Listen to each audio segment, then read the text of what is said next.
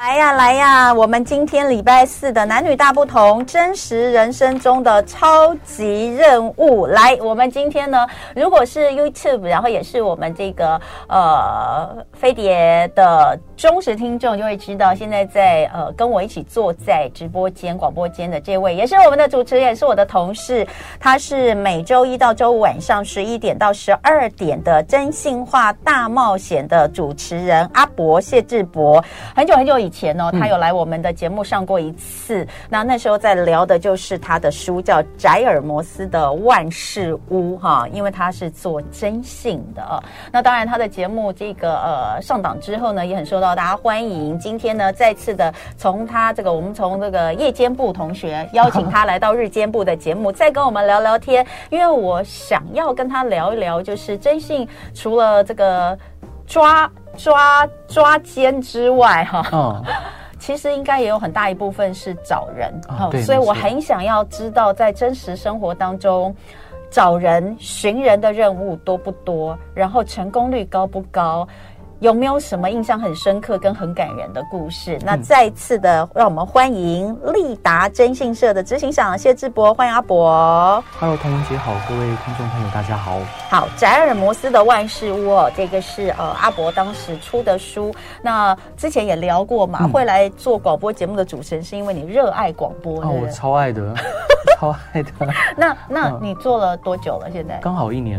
哦，一年。嗯、那你觉得还是跟你原本所想象的一样好？好玩有趣吗？其实我觉得有点像朝圣的心态，嗯，就是看着就是呃收音的麦克风，嗯，我也想象有很多前辈透过广播把声音传递出去，嗯，呃无远佛界的分享给很多听众朋友，嗯，陪伴他们。其实是我是。很很感感谢有这个机会，嗯，是。但因为你的时间关系，所以你没有开直播嘛，嗯、对不对？哈，开直播更有趣啊！真的吗？没有啊，因为就他们就是直接就上来，就马上就有互动啊，这样子哦，所以就更有意思。好羡慕哦！好羡慕吗？那你下次十一点也可以开一个直播。不过你的节目应该多半预录居多，对不对？对。好，那我们就来讲哦，因为刚刚我私底下跟阿伯聊，我就说，哎，你觉得怎么样？他就说，哦，因为还是要兼顾自己的本业，所以其实也是蛮大的挑战，对不对？因为。它是每天的节目，确实。那呃，但是讲到本业，所以你的本业，我我我们现在讲，因为刚刚既然问到，嗯、因为我问你觉得好好不好不好玩，嗯，然后你也问我说，我做广播做这么久，还是依然喜欢吗？对，对我也跟你我也跟你分享了，嗯，那你做征信做了多久？做十七年。那你到现在还是觉得这是一个你热爱的工作吗？嗯。我觉得充满意义的工作，但没有到热爱。我必须很老实的说，充满意义吗？对，嗯，什么时候会让你觉得好有意义哦？啊，譬如说，像其实一般征国内的征信社，大部分还是以外遇收证为居多。嗯，像前阵子我们有接受受害人的委托，潜入到诈骗集团里面去收证。哇，对，这个感觉有生命危险呢。啊，是。然后潜入到诈骗集团里面收证，然后把里面的每一个人的分工条分缕析的记录下来，嗯、收证下来，嗯，甚至潜入到他们电脑，把相关证据一并交给检方，嗯、然后让检方可以顺利的去追缉这些犯罪集团的、责任，嗯，所以这其实我觉得是很有意义的，因为没有人会去做这个事情。警方没有办法去卧底吗？呃，当然，因为人力的配置或者是法令的限制，嗯，其实。呃，警方也很辛苦，也很努力，但是，嗯嗯，电影里面的情节，其实，在台湾比较难长期出现。就你没有办法变成五亿探长吗？哎，是，对对。五亿探长不是也在做同样的事情吗？你说《雷洛传》那个？对啊，他他探长其实他也就是，也就是。他也就是在做征信的工作嘛，对，就是不挂牌，但是去去去私底下去调查办案的这种嘛。你们不是也是在做这样的事情？啊，是，对啊，没有办法变无意吗？没有，没有。其实，像说做这个案件，其实基本上没有利润。嗯，对。可是那你那时候为什么会接啊？为什么？因为我觉得很有意义。就像那个孟子见梁惠王的时候说，梁惠王问他说：“你千里而来，为我带来什么吗？为我带来什么利益？”嗯，那孟子跟梁惠王说：“王何必约利，还可以约义。”嗯，好，义就是该做的事情。对，好感人哦。而且读好多书哦，不敢。哎、欸，这个我蛮佩服的。嗯、所以呃，你说征信社，你征信的，你你觉得它其实是有意义的工作，对，但不见得很热爱。那我们就来谈为什么不见得很热爱这个部分。好啊，没问题。嗯，嗯，为什么？为什么不不见得很热爱？因为长时间的消磨。呃，当然有些案件很有意义，但是有一些案件是让人会觉得非常心灰意冷的。嗯，譬如说有些客户他可能。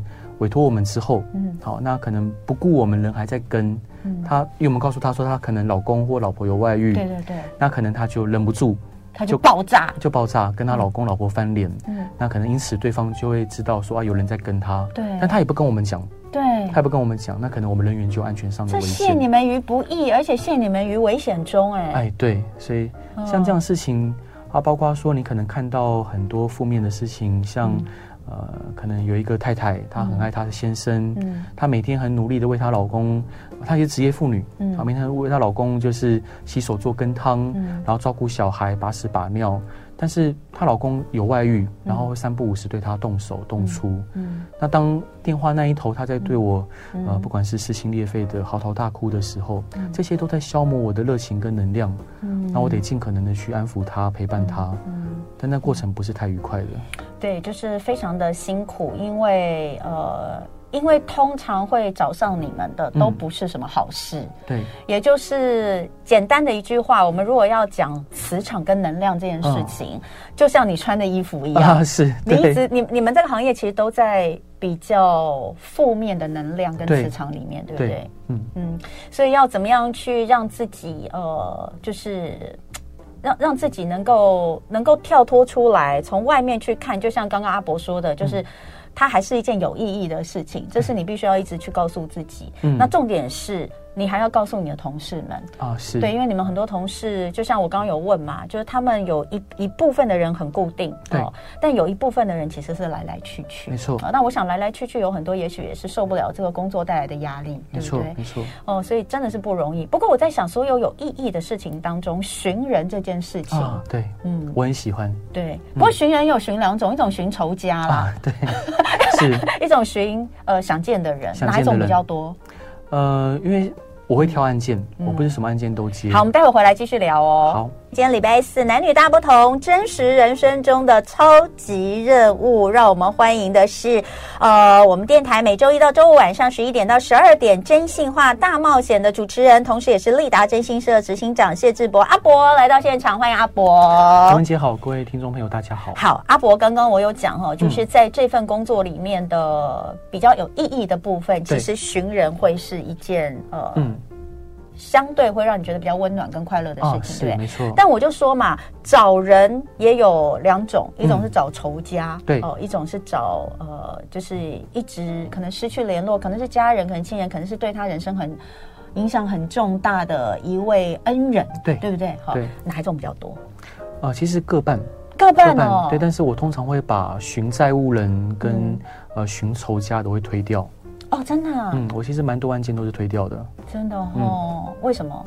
为什么？嗯，因为做起来就这个行业已经充满太多负面的事情了。嗯，我很清楚，就有些事情如果再承接多一点，我可能自己也会受不了。嗯，嗯，所以我宁可把它推掉。嗯，但你也有讲在征信社的业务当中，呃，我们刚刚前面有讲到这个抓奸、嗯，对，跟监，对，跟寻人，嗯，这三个应该就是主要的三大业务，对不对？嗯，其他的案件的比例也慢慢在升高。例如什么？啊、呃，譬如说，像有些人可能他可能长期被老公冷暴力、嗯、精神家暴，嗯，但是他离不了婚，因为不符合民法一零五二条或一零五二条之一的条件，嗯，他可能就委托我们去协助他，可以顺利的摆脱这个婚姻。这种也蛮多的，这就是说去看看她老公有没有什么其他的，呃，或者是安排一个女生去接近她老公，嗯，让她老公喜欢上，借此收集一些证据，让她可以提离婚。哎，这个到底，这个这个以法律来说是 OK 的吗？她老公到时候不能主张说我是被设计的吗？对，但是上汽车旅馆那些没有人逼着她去啊。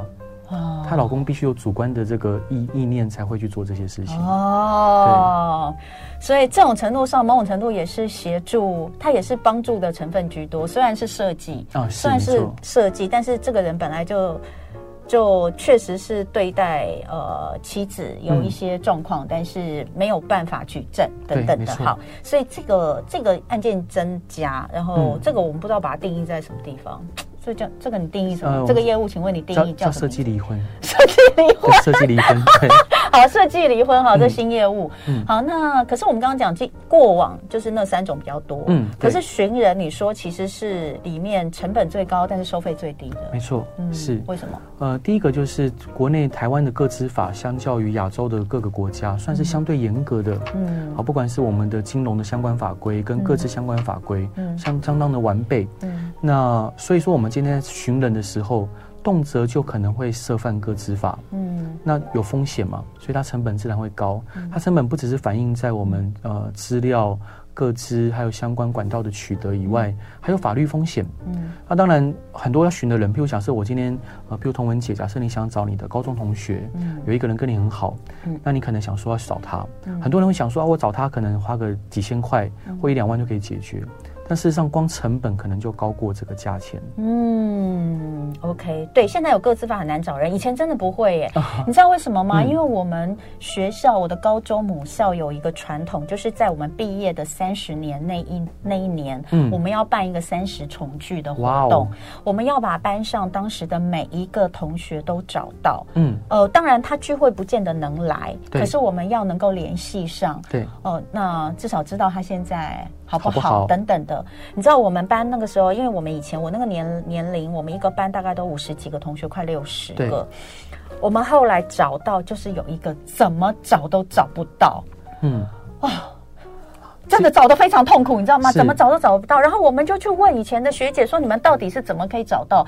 他们说：“以前在真的还没有个资法的年代啊，嗯，他们真的会去户政事务所找，户政事务所也会帮他们，也会透露一些，但现在完全找不到。对对，那那你又不能，我们又没有当警察的同学，没有办法透过警政系统去找，而且重点是他改过名，对，所以真的非常难找。对，所以呃，如果真的是要托人去找人，还真不容易。嗯，可是我来看看，就是呃，寻人，既然你说。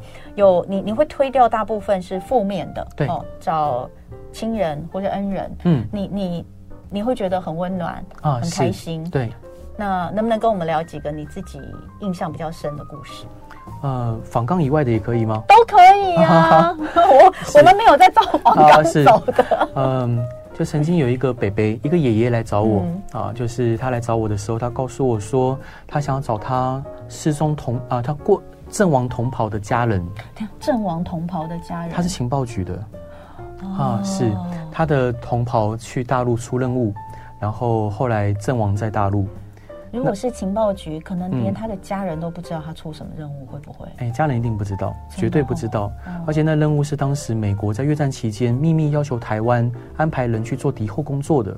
嗯，是，所以他的他的同袍叫吴存斌，嗯，然后这个这位爷爷叫张启正，嗯，那张启正爷爷把就请吴存斌啊，就是呃当时的情报局副局长姓胡，然后我们接受美国的要求，然后派了第一批部队去大陆。但是很快的就被全部阵亡了，被歼灭了。嗯，那吴纯斌先生自动的请缨，因为张启正先生负责人事。嗯，然后吴纯斌就说：“我愿意去。嗯”那张启正说：“你这一去九死无一生，你确定要去吗？”嗯，吴纯斌说：“他愿意啊，为了国家他愿意。嗯，但是如果我死了，请你帮我照顾在泰国的妻儿还有弟弟。”嗯，好，那吴纯斌就答应了。在那个年代，承诺比现在重很多很多。嗯，那吴纯斌的任务执行的非常的顺利，而且成功。嗯，那包括我在张其正爷爷的家里，也看到当时美国副总统以及美国总统夫人写给他的感谢信。嗯啊，那当然他也宣称说，呃，他说的，但我相信啊，要说吴纯斌的行动间接的引发文化大革命。啊，那当然后来吴纯斌还是被逮捕了。被逮捕之后，对方想要吸收他。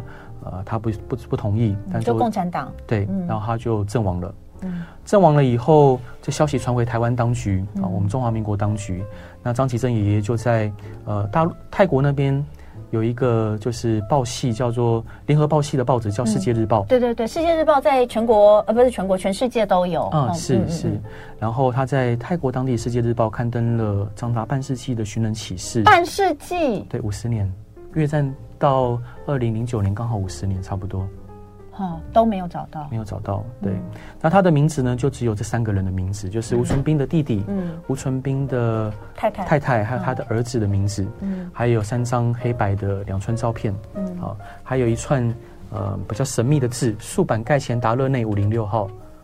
嗯，好，就其他就没有任何线索了。这个我们常感觉在谍报片里面会看到，啊、是就是一串数字或是一些交杂的字，但是不知道它的意义这样子。啊，对，但是这个字可能没有那么复，嗯、没有那么就是高晦涩陌生哦。后，后来我就请人帮忙翻译。好，那因为那时候张其正爷爷的钱，其实他年纪也有。他找我的时候，他虽然看起来非常俊硕，嗯、但是他已经驼背，然后他的钱被诈骗集团骗光光。啊，所以他没有钱可以委托我。他就帮我出机票钱，但我还是去网络上，因为那时候论坛很风行啊，在二零零九年的时候，那时候还没有脸书，连脸书可能刚开始，那我就请人帮忙翻译这串字，很多人很热心，有些人是来骗钱的。总之呢，素板应该是泰国曼谷上北方的一个省，素攀布吕，素攀府。好，盖钱翻译不出来，那达勒内泰文的市场叫达拉，嗯，好，然后五零六号可能是附近的一个摊位名称，或者是嗯。呃就是门牌号码。那接着我就去泰国找人啊，泰国找人，然后我找，因为泰国每个市场我都走一遍啊，素攀布里的每一个市场，那我全部走一遍之后，呃，因为还好当地很多潮州人，嗯，所以他们可以讲这个潮潮州话，其实跟闽南语就是非常相近，啊，有有点相近，所以我比手画脚在还可以，对，就是勉强可以沟通，嗯，但是一无所获。好，然后刚好因为那边泰国那边很多呃华人招牌的金饰店，嗯，啊，我就看到一家华人招牌金饰店，因为我身上没钱嘛，嗯，我就进去讨口水喝，因为嗯。舍不得买饮料，啊，也怕不知道还要找多久。嗯、那接待我的是一个年轻的高高瘦瘦的一位戴眼镜的年轻人，嗯，年轻老板，他就说，哎，问我来这边干嘛？我就告诉他我的来意，嗯，然后跟他再要了一杯水喝，那水真的很清凉啊。然后他跟我讲说：“那你要不要去中山会馆问看看？”嗯，我说：“中山会馆，我没有想过什么是中山会馆。”他就说：“你顺着旁边的泥头十八泥头路，而且石头泥巴路走过去，你就看到了。”我说：“哦，好，那我走看看。”啊。那他就说，我就问他说有什么特征嘛？会写中山会馆吗？他说你看到你就知道了。嗯，然后我就顺着那个路走下去，我后来在左边，嗯，看到了大大的青天满白日满地红的国旗，嗯，还有国徽，嗯，我就走了进去。那正前方是一个平房，非常偌偌大的平房，然后右边有一个高高的阁楼，嗯，我最近走进去平房，里面有一群中年男子在聊天泡茶，我就刚刚讲我的来意，好，他们就他们也不太了解，就是。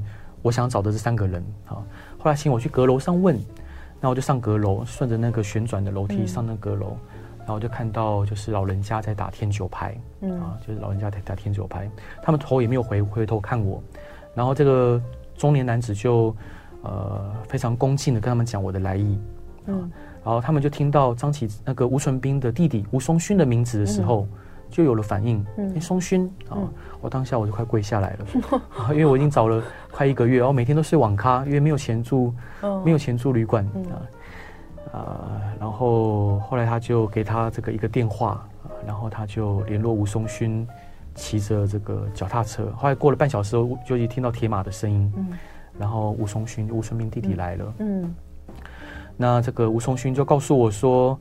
他就带我去他家，好，他告诉我说，吴存斌先生和他哥哥的老婆跟儿子都已经过世了，嗯嗯，对，然后他就他现在活得好好的，但在泰国是领难民证，他给我看他他难民证，嗯。啊，然后吴松勋自己的儿子很争气的当上了医生，啊，后来交给我一张两寸的黑白照片，是吴存斌先生年轻时候的照片，照片的背面哦非常的帅气啊，照片背面是上面也素兰妹子惠唇。好，纯冰笔啊，嗯，就是就是就这几个字，嗯、还有当时日期啊，这张照片我还存，还还照片我还留着啊。嗯、后来我就拿这张照片就坐飞机回回回台湾。嗯，张启正爷爷住在桃园龙岗华勋街啊，都是眷眷村的一个地方。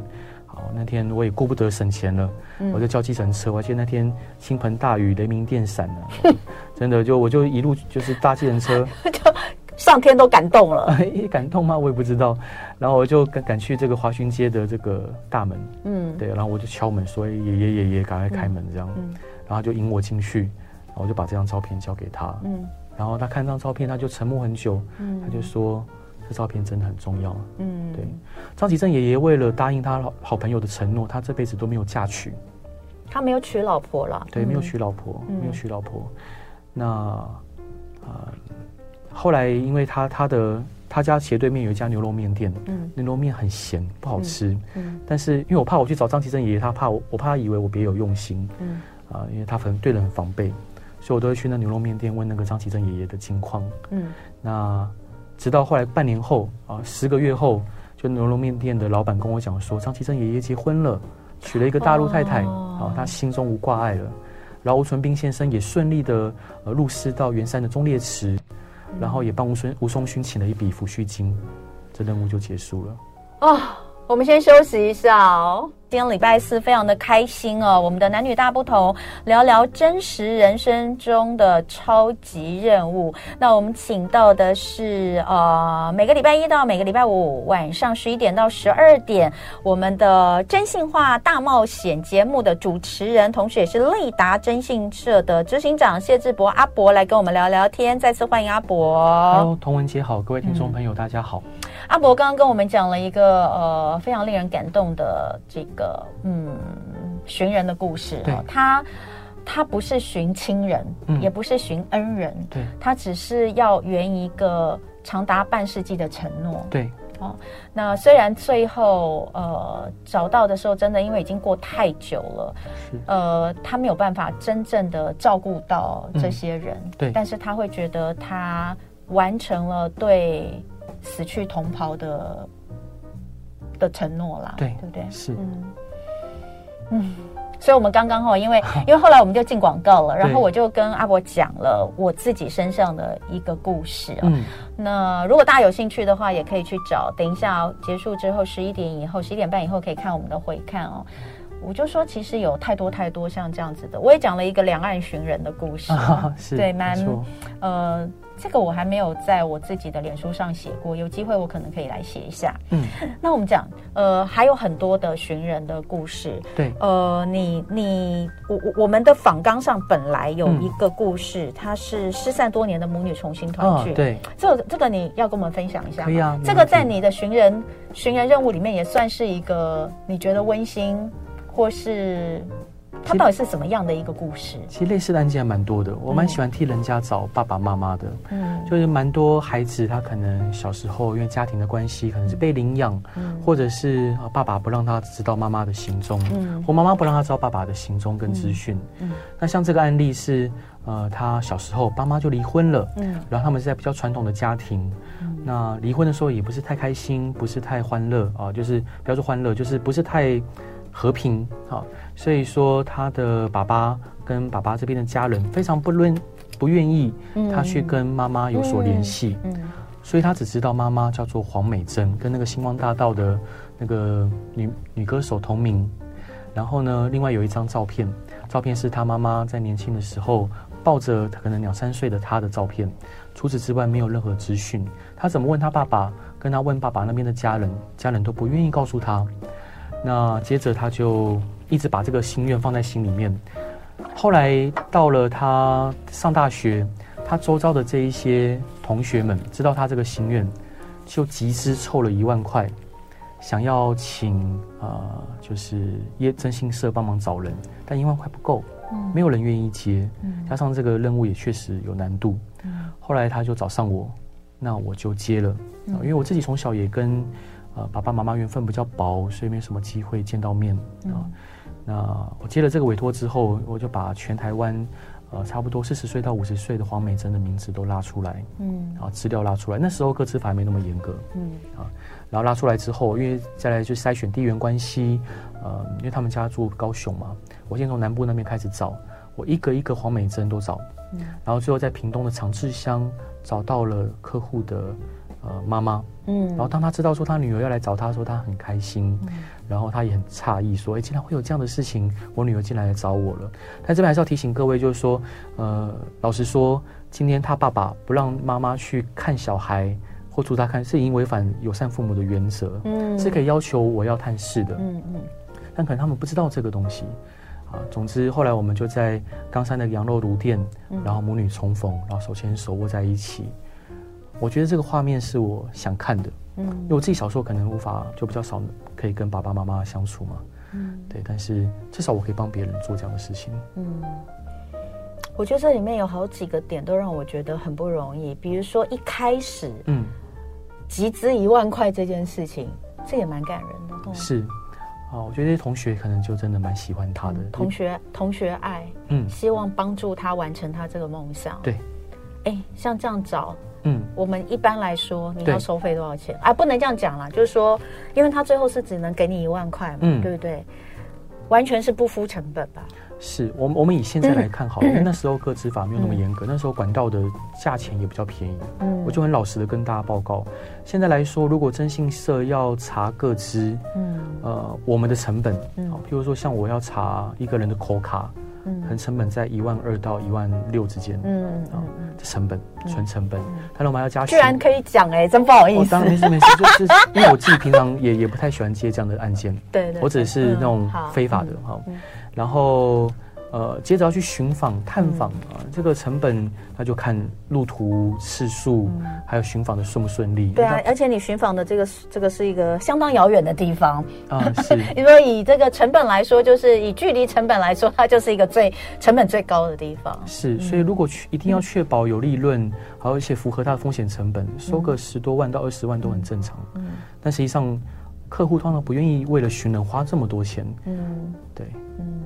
所以其实哈，我觉得阿伯啊，嗯，你在做你在接案子，你在做生意，就嗯，因为他就是本人有一些赔钱的案子，他还是愿意接啊，是对。那那他为什么能接？他还是他还是因为他其他是要赚钱，他要赚钱才能够去接一些赔钱的案子。我想跟伙伴报告，也想跟听众朋友分享。嗯，其实有的时候，如果你做的事情是你内心觉得对的，嗯，然后刚好也是像我是信上帝的嘛，嗯，如果上帝刚好也要我做这个事情，嗯，自然而然会有其他报酬在等着我。嗯，那相相反的，如果说你做的事情是老天爷或者上帝所不愿意你去做的，嗯，那你怎么做就会不顺，会 K K 的。嗯，不，就算你短暂赚到钱之后，也得吐回去。嗯，所以。嗯，其实我我我也没什么家庭背景，嗯，那一路以来可以把真心业其实越做还算越越来越顺，嗯，我觉得很大的原因是因为就是上帝就对我真的蛮好的，哎，真的，所以你都会接收到什么神谕吗？神域是不敢的，因为我 我我以前有一个，啊、我以前有一个那个主、嗯、主播界的，也是一位大姐大，嗯，她她也是就是虔诚的基督徒啊，是，那每一次她做了一些很。让我们很 shock 的决定的时候，她都会跟我说：“嗯，因为上帝有告诉我。”我就说：“我说真的。”他说：“对，因为上帝昨天晚上有跟我说。”然后呢，我们我另外一个同事呢，他有时候也会来帮我当代班，他也是一个虔诚的基督徒，他就会跟我说：“我每次都想，我每次都跟我每次都想跟这位这个大姐说说。”我们两个上帝不是同一个上帝吗？下次他跟你讲话说，麻烦你偶尔也请他跟我讲讲话。我怎么都没有听到他跟我讲话？对，感受啦，感受是一种感受。对，接下来这个我觉得真的要要神谕你才找得到哎。嗯，你不是有一个有一个委托人，他他也要找他妈，是不是？啊，对。可是他，可是他，他当时只有一岁，一岁，他能给你的资料实在太有限了，对不对？是，呃，他是从小被领养。然后他是一个长得非常帅气的一个男大生，嗯，他的梦想是要成为世界知名的服装设计师，嗯，好，然后长得真的很帅，嗯，那他告诉我说，他从小就跟被领养，被领养，嗯，嗯，那他的资料就几乎是没有，嗯，后来我们就拉他户政的相关资料嘛，这合法的哦，因为要查自己的户政资料是合法的，那就知道他以前妈妈的名字、爸爸的名字，那我先去找他爸爸，嗯，好，找他爸爸。那他爸爸那边，因为他爸爸说长期是那种可能比较玩世不恭的那种人，嗯，啊比较随性的，所以长期酗酒，长期呃碰不好的东西，嗯，然后来见我跟我碰面的时候是非常邋遢的，嗯，那他很很高兴，他儿子想要找找他们，但是他儿子不想找他，嗯，那儿子早就听闻他爸爸不是一个就是正派的一个人物，嗯，后来他就告诉我说。就是他妈妈的资讯啊，那我们就接着去找，后来才发现，这次接这个委托的时候，其实，呃，这个当事人就告诉我说，他记得，他虽然说一岁就跟妈妈分开，嗯，但他记得就是有一次他妈妈有来抱他，然后他记得妈妈的模样。你是说他后来长大之后吗？没有，他记得就是小时候，一岁的时候的印象。呃，他说不知道是什么时候，他说一岁以后还有记得这个印象。曾经有一次妈妈来抱他，哦、对对。那后来反正总之我们调查结果才发现，他妈妈在他两岁多那个时候就胃癌而过世了。哦。所以那那是妈妈来抱他是，呃，就是就临临临走前最后来见妈妈妈要走之前，对，来见他一面，然后把他抱在怀里，哦、告诉他跟他道别。但是孩子记得，天哪，我要哭了！怎么可能会记得那么小的时候的事情？是，是可能母子之间的感应，嗯、对，可能他的灵魂也告诉他说，你要记得这件事情，嗯，嗯，大概是这样子，嗯，所以后来他知道的时候有很难过吗？嗯，他没有表现出他的难过，嗯，对。哎、欸，我问你哦，嗯，你有没有曾经就是有过类似像这样，但是最后你？就是那个结局会让你知道，说你的当事人可能会很难过，很难过，然后你很挣扎要不要告诉他是实情的。但当然，以你的职业，你你的工作的内容，你就是要让他知道真相。嗯，有曾经有过这种挣扎吗？呃，我我必须要说，当然我没有任何挣扎，因为就职业上。嗯我得到什么资讯，我要如实的告诉客户，嗯，所以并不会有挣扎的情况，嗯，包括说告诉刚刚张启正爷爷，告诉他你同袍的家人都过世了，嗯，但，嗯，这个世界上本来就存在着很多不如意，嗯，所以我觉得，呃，并不会有所谓的挣扎。嗯，我问你哦，嗯，你信上帝是开始从事这一行之后才算信的吗？我小时候就信了，哦，真的哦，对对，就信仰在我成长的过程中。那就是给我很大的支持，因为我也没什么家人，我也没什么，嗯，对啊，我也比较不会不会应酬交际，嗯，所以很多时候还好有信仰在。嗯，你真的是个很神奇的人。我觉得我是一个怪咖，应该这样讲。对，我是个超级怪咖。神奇的人跟怪咖其实就一线之隔。我应该是怪咖那一边的。好，嗯嗯，除了小孩想去找，嗯，这个。失散多年的父母，对，听说也有很多是爸爸妈妈委托你要去啊调查子女的行踪哦，是超多的，这是为什么嘞？呃，譬如说像新竹有一个爸爸妈妈，嗯，他们告诉我说，在小孩子的房间里面发现就是疑似呃毒品咖啡包哦，那他觉得非常的不可思议，他觉得说怎么会这样？因为他们父母是非常呃成功的商人，嗯啊，然后。后来我们就调查，发现他儿子竟然是跟一个呃毒贩的已经在坐牢的吸毒犯的老婆在一起。然后那吸毒犯老婆可能就是利用他儿子去贩毒啊，去贩毒。那当然我们后来就这，请问一下，这个儿子大概多、嗯、多大年纪？二十二岁，也也还是蛮年轻的。对，嗯、没错。嗯，那当然他父母有劝他，但他听不能听，好不愿意听。嗯，像这个案件就是我们安排一个新竹地方的年轻角头。因为很多年轻人小时候可能看《古惑仔》的电影，嗯，然后哎觉得说啊，《古惑仔》好像就安排一个年轻角头去把他告诉他说，你不能碰哦，真的生的兄弟不应该碰毒品，嗯，不应该碰这一些不好的东西，然后把他拉来身边带他去做当铺，他反而就改邪归正了，就不再碰这样的东西，也不再跟那女人来往。啊，你们的这个解决方式有的时候都让我觉得不可思议耶！啊，是啊，这个。我可以问一下吗？请问你要给那个角头钱吗？嗯、啊，他其实是我们公司的员工啦，是我们是我们新竹公司的总经理啊。对，这样子哦。对。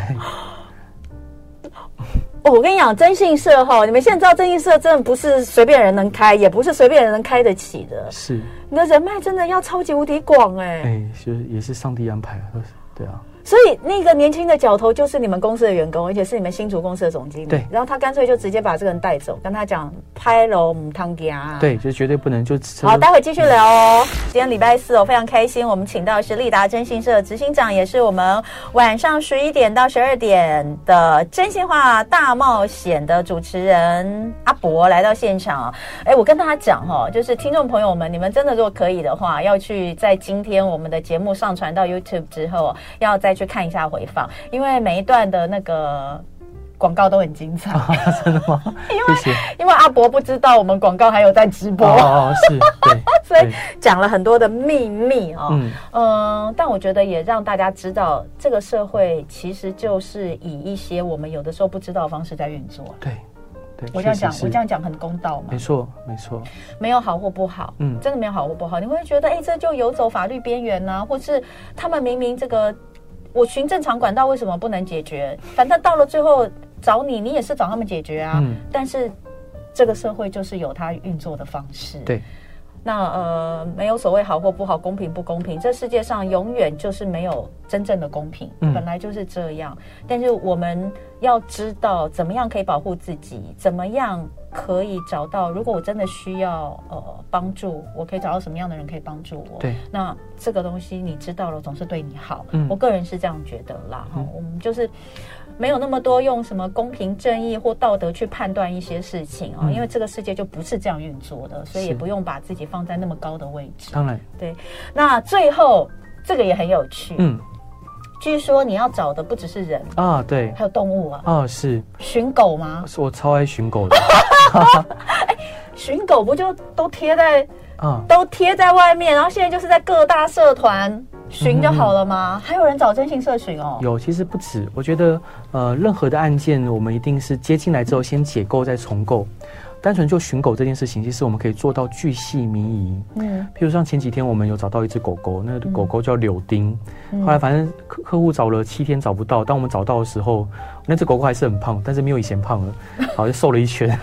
然后他就就就就抱着那只狗狗，然后哭哦。